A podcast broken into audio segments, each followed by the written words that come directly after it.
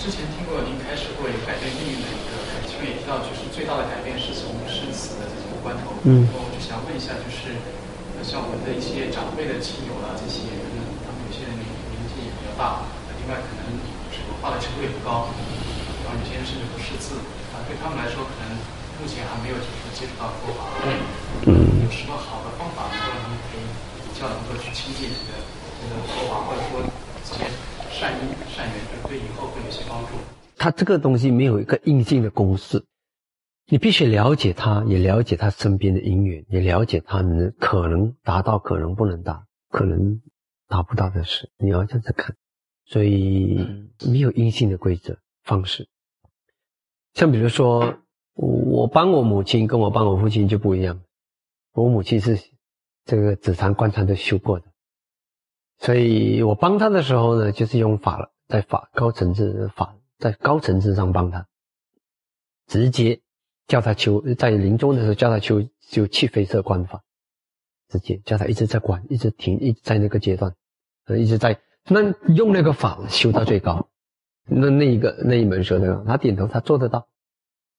那但是如果我老爸，他就不一样了，啊，所以每一个时期每一个情形都完全不一样，他就是。哦，他这个不能啊，不能我就给你别的，啊，像这我跟他说的，我就说你，呃，我就我就请请禅师，缅甸禅师，对自己的孩子他供袈裟，他没什么感觉。我请了一个缅甸禅师到马六甲，到我们的家乡，然后然后准备了袈裟给他供，哇，就很有感觉，真的。然后我的徒弟跟他讲讲法，他就有感觉，他就很很受法。我跟他讲法没什么感觉的。现在比较有了，现在好多了了，现在好很多。但是即使是现在，也是我的弟子啊，一些侠类啦什么讲的话呢，哇，几听。你讲那些侠类讲什么，他都很听。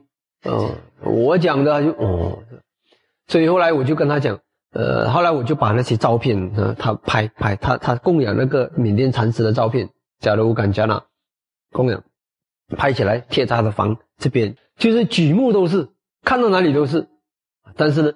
啊，后来有一个时候，他也问他，那个是之更之前的时候，我也问他，呃，你你记得吗？你以前供养袈裟，我带过你这边供养，那边供养，他说我几次供养过袈裟，他忘了，他去过缅甸，他都忘了，啊，去缅甸在缅甸那边供养给僧团，他也忘了，啊，他想不起，啊，想不起，啊，后来我想，那你你想嘛，你就想你你让你的孩子出家。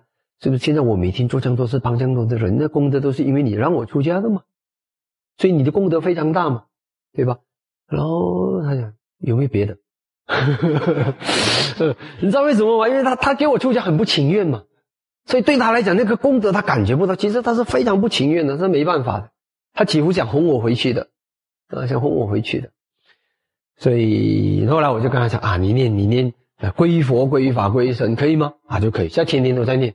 皈依佛，皈依法，皈依僧，做什么事情他突然间想到就皈依佛，皈依法，皈依僧。所以有些时候每一个，我觉得你只能拿捏，你不可以硬硬邦邦。你只是想，我们的原理很简单，原理就是怎样把他的心带到最高，最有法。如果能够让他想起布施就布施，守戒守戒，定就是定，会就是会，越高越好。那么在他的能力以范围以内，他能够怎么样的追到最高？那你你问哦。所以每一个人处境都不一样，所以你要很灵活的面对他。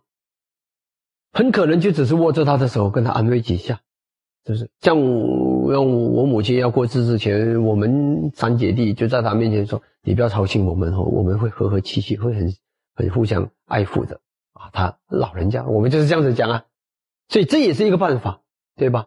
哦，或者是如果那个老人家他很多财产的。然后兄弟姐妹大家来这边，我们我们不会争财产的，我们会互相礼让的啊。那可能他就心就放心了，或者他心里有有个债务，他想起他以前的债务，我们一定会帮你还的，我们承诺啊，一定跟你还清啊，或者是马上我现在就跟你还清啊。那他种种的方法了，明白吗？看什么东西拉着他，就把那个拉着他的语调，什么东西能够让他启发，那就就启发他。所以非常活的，非常活的，用什么方法都好，你自己想。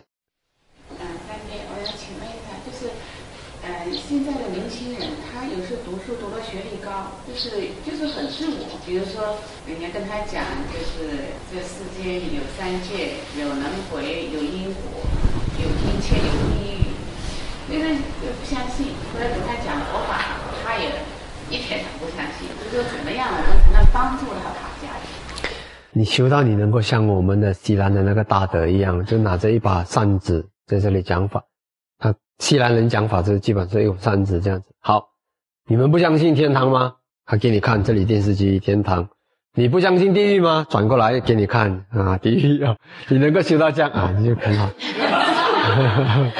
啊。我儿子，我就是想学佛，他也是会问我，你修了几年？我说这里有光，他就讲有光。他说你修了有啊？我说没有。他说你修了几年都没有，还叫我学佛？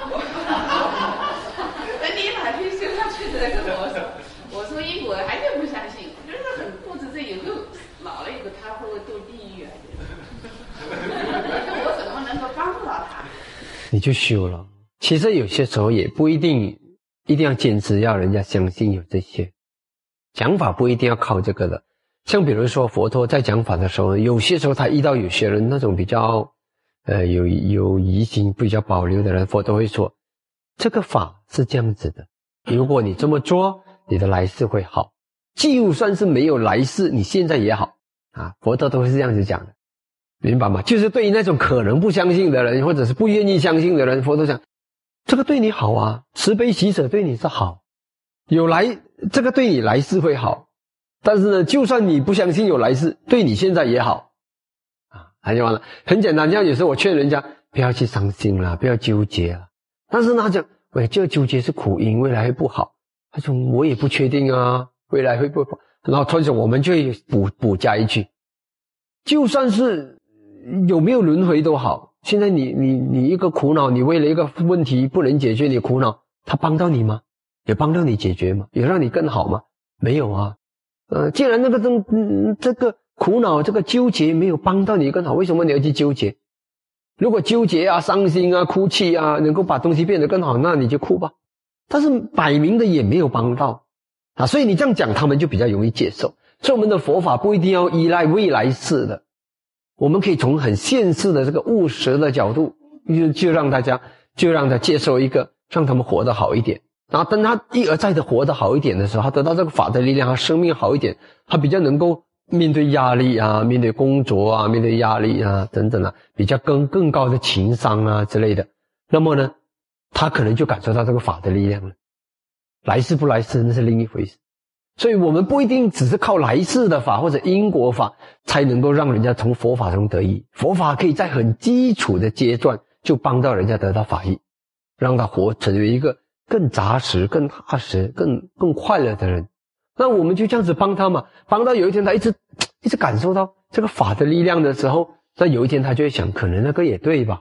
我来试试看，对吧？所以他不接受那个，你不接受这个也还有别的好处可以拿。就先拿这些好处，容易的先上手，等这些容易的上手了啊，这个以后也会的，真的。所以不要硬硬的要他相信这个，佛陀也没有这样硬硬要逼人家相信的啦。所以你信不信没关系，你不信，但是至少你我教你怎么活得好一点，生命的约束。像无常本来就是这样嘛，你本来就是知道会这些东西都会过去的，是不是？你为什么要苦恼？没什么好苦恼，都会过去的。所以，往往我们只是用很基本的法去化解他内心或者他生活上的困苦就够了。相信不相信？不相信也一样可以用法的力量化解他生命里面的困苦，这个比较实在。然后他一而再的因为我们的法的分享而让他化解了痛苦，那他不能够否定法的力量。他也许还没有相信因果和轮回，但是呢，他已经得到了很多的法益，那就够了。那他就一步一步走进来。